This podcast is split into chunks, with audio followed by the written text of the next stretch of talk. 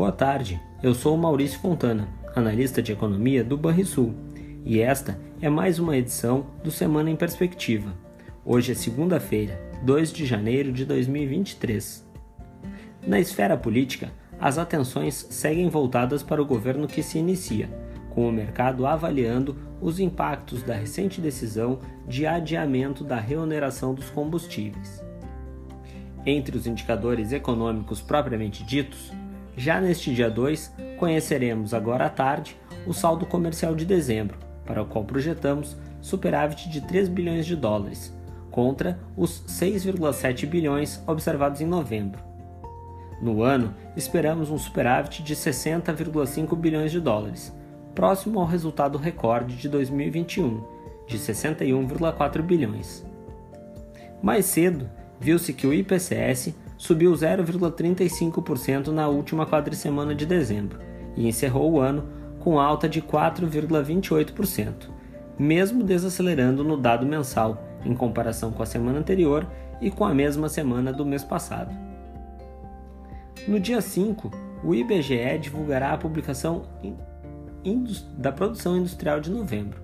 A projeção é de retração de 0,1% na variação mensal, após a alta de 0,3% em outubro.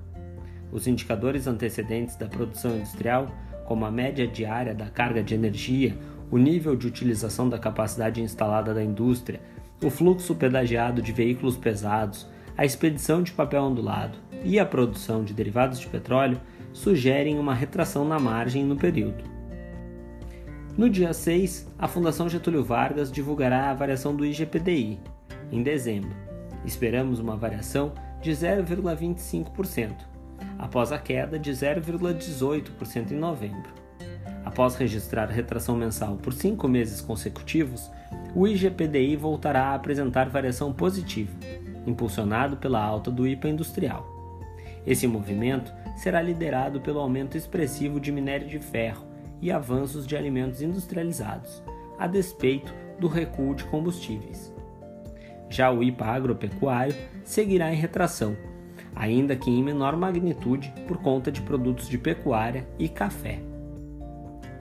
Nos Estados Unidos, a agenda de indicadores terá como destaque a atividade econômica. Em dezembro, no dia 4, teremos o ISM da indústria, que deve ter continuado a sugerir contração, com o consenso de mercado apontando para uma leitura de 48,5 pontos, menor, portanto, que a marca anterior de 49 pontos, como indicado pelas sondagens de alguns distritos do Fed.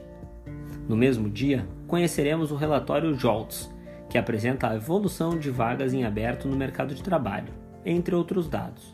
A expectativa é de redução da oferta de postos de trabalho, passando a 10 milhões em novembro contra 10,3 milhões em outubro.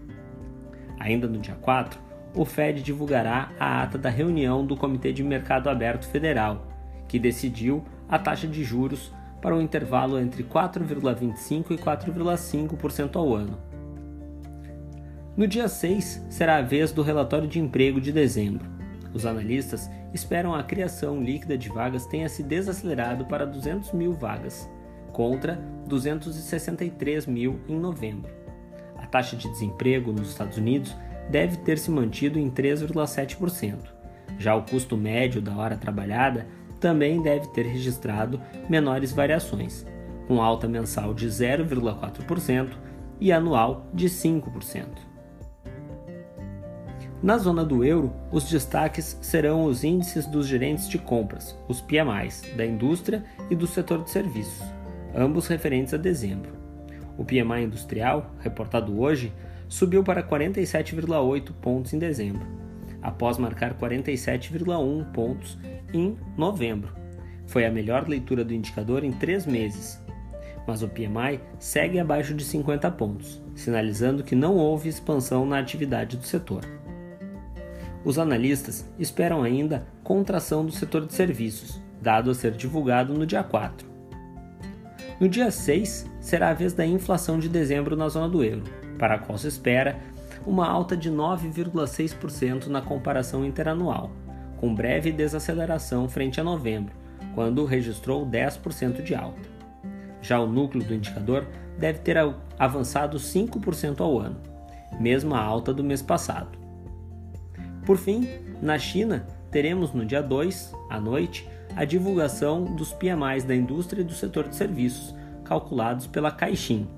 A expectativa é de continuidade da retração destes setores.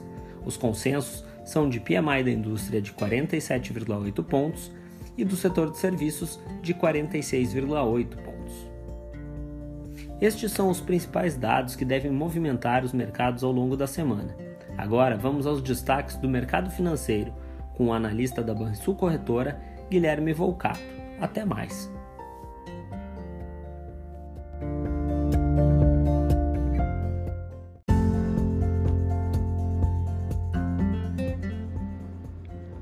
Boa tarde, investidores.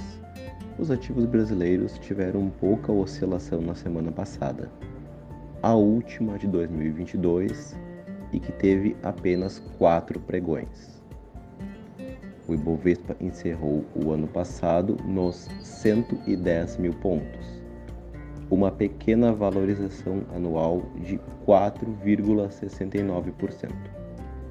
Isto representou um retorno real, após descontar a inflação, negativo de 1%.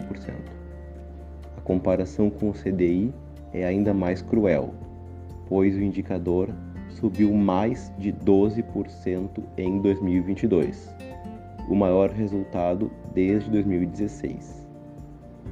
No câmbio, o real desvalorizou contra dólar e euro, mas as taxas do Tesouro Direto recuaram, demonstrando uma menor preocupação dos investidores com o risco país.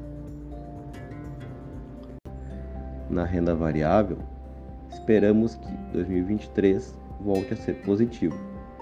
Com juros reais bastante elevados por aqui, fica difícil imaginar que o próximo movimento do Copom não seja no sentido de algum alívio monetário, o que costuma impulsionar a bolsa. Esta crença permanece, mesmo que hoje, primeiro pregão do ano novo, os ativos brasileiros operem em queda o Ibovespa se encontra nos 106 mil pontos, o dólar se aproxima dos 5,40 e o euro já alcança R$ 5,70.